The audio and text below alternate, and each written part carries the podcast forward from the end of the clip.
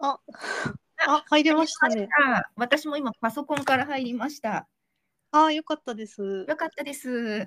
あれ、なんかスマホは、な、なんだったんですかね？一応アプリダウンロードしたんですけど、なんかさっきの画面がまた出ちゃって、みたいな感じで。えー、なんだろ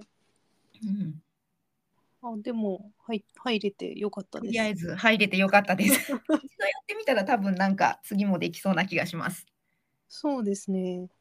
いや、なんか急、急なご招待にもかかわらず、ありがとうございます。いえいえ思い立ったらすぐやってみましょう。あの、この、塩漬けラジオ初のゲストですね。あら、光栄です。ちょっとそもそもあの、大した、あの、発信をしていないんですが、いや、ちょっと塩漬け、お盆中もこの塩漬けプロジェクト、いろいろ考えてて、うん。いや、なかなかまだ、こう、どうしようかな、みたいな、うん。こう、わちゃわちゃした感じですね。うん。なんか私あの最近私たちこの VR 塩漬けを解いて いろいろ VR 活動を楽しんでるわけなんですけど私ははて自分が初めて VR 体験したのっていつだったんだろうって考えてみたんですよ。そもそも VR ゴーグルを人生で初めてかぶった日っていつだったんだろうって思ったんですよ。で結構私前で自分の Facebook とか遡ったら8年前だってことが判明したんですよ。えー、すごい。そう、2015年の夏に多分私は VR ゴーグル体験をしたんですよ。で、それがなんかハワイのこうに関する大きなイベントがあって、ハワイに関するいろんなブースがいろいろ出てる中で、多分 HIS だったと思うんですけど、旅行会社がハワイの旅の魅力を伝えるためのブースがあって、そこで VR ゴーグルを装着させられて、あの本当に実際に現地で撮ってきた360度の映像を見るっていう体験をしたんですよ。で、それがかなり素晴らしい体験で、あのハワイの旅の魅力をダイジェスト的にこう集めてて、例えばなんかこう草原の上で馬に乗って乗馬体験したりとか、あと、うん。場面が切り替わったら今度いきなり海の上にいて水上スキーしたりとか、なんかリアルでもやったことないようなアクティビティとかが次々次々なんかこう体験させられてて、で実際やってることっていうのは VR ゴーグルをつけてただ座ってるだけなんだけど、その乗馬してる時もこうアップダウンする感じとか揺れとかがすごく体験できたし、で上を見上げれば青い空で下は草原だったり、あと水上スキーしてるシーンとかもまさに本当に海の上にいるっていう感じで下を見れば波しぶきでシャーって進んでるみたいな感じですごいなと思ったんですよ。でそれからなんかそういう体験ができるところなんかまたしたいなって思ってたんですけどそんなにしょっちゅうはなくって、でもこの12年ぐらいやっぱこの数年ぐらい結構 VR のゲームとか体験できる施設とかも増えてきたのでうん。去年あたりとかだとまた最近できた施設とかで VR ゴーグルつけてゾンビを撃つゲームとかなんかヤシの木生やしたりとかそういう体験できるとかあるんですよ。だからなんかこう VR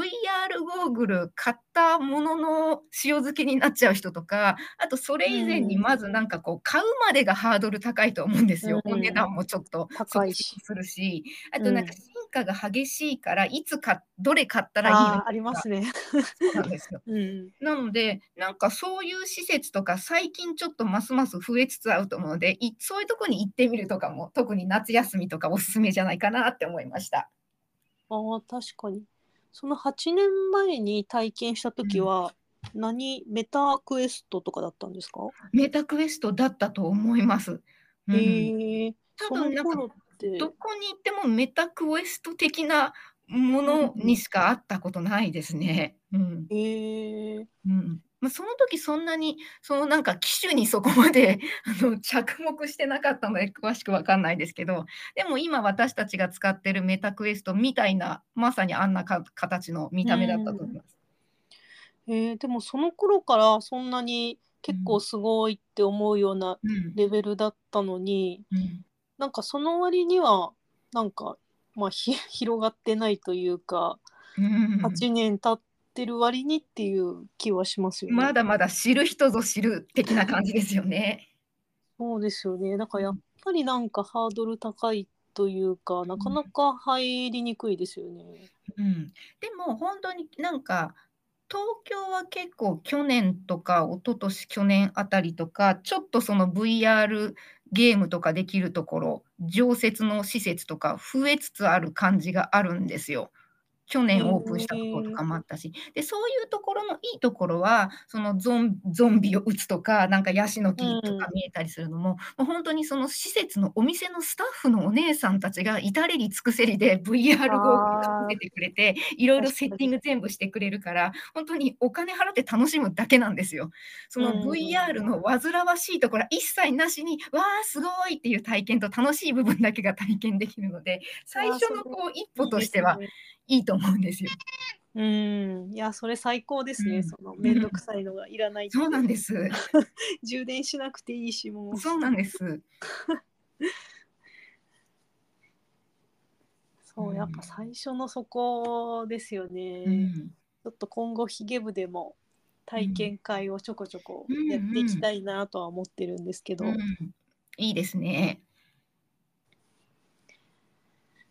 そうですね。あとはなんかこう何ができるかっていうのも、うん。まあなんか自分もほぼ初心者なので、うん。まあ、まずは何ができるのかっていうのをちょっと自分でもちょっと探っていかないとなっていう感じですけど。私はよくあのイベントで自分がブース出展するときに自分が作ったメタバース空間を全くあの VR とか初めての人たちにもあの VR ゴーグルをかぶせてそれで入ってもらうって見てもらうっていうことをよくしてもるんですけどあのその時は右手のコントローラーしか使わなくってあのこれ前に倒すと前に進めるよとかあの釣り竿みたいなのが出たらあのそこに進めるよとか緑の出たら座れるよとかそれだけちょっとお伝えして座ってみる歩いてみる。それだけでも結構感動しますよね。ここの空間にいるっていう感じが。あとなんかその座ってみるみたいなのやってみようみたいな感じで結構その高低差があるスペースとかに入ってもらうとあのポンって行ったらすごく高いところにワープしてそこから見下ろしてる感じとか体験できるじゃないですか。なんかああいうのだけでも結構あの初めての体験としては面白いみたいですよ。うーん、いや、そうですよね。なんか本当にちょっと高いところでこう景色見るだけでも、うんなんかおおってしますよね。うんなんか家の中にいるのに、なんかそ違う世界に行ったってすごいですよね。うん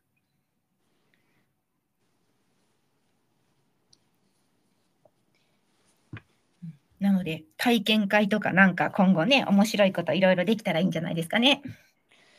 そうなんですよ。実はあの今日ちょうど話してて、こう10月あたりにこのリアル体験会をやろうっていう話がうん。出てるんです。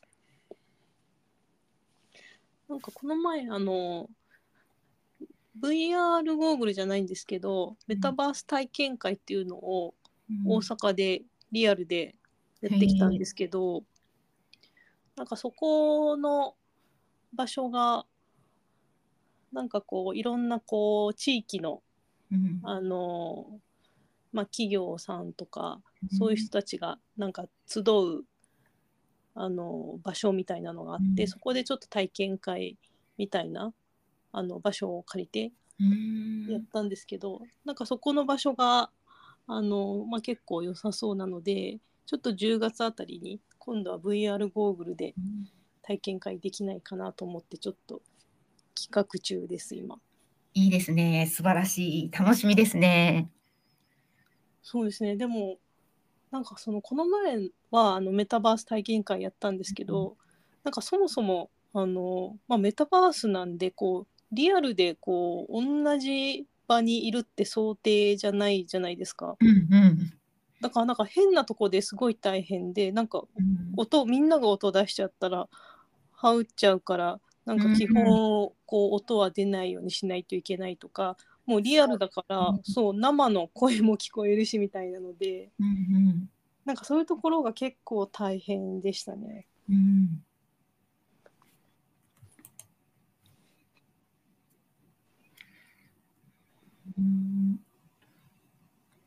そうだからちょっといろいろこう試行錯誤しつつ、うん、体験会しつつうんっていう感じで今後もいろいろやっていきたいと思います。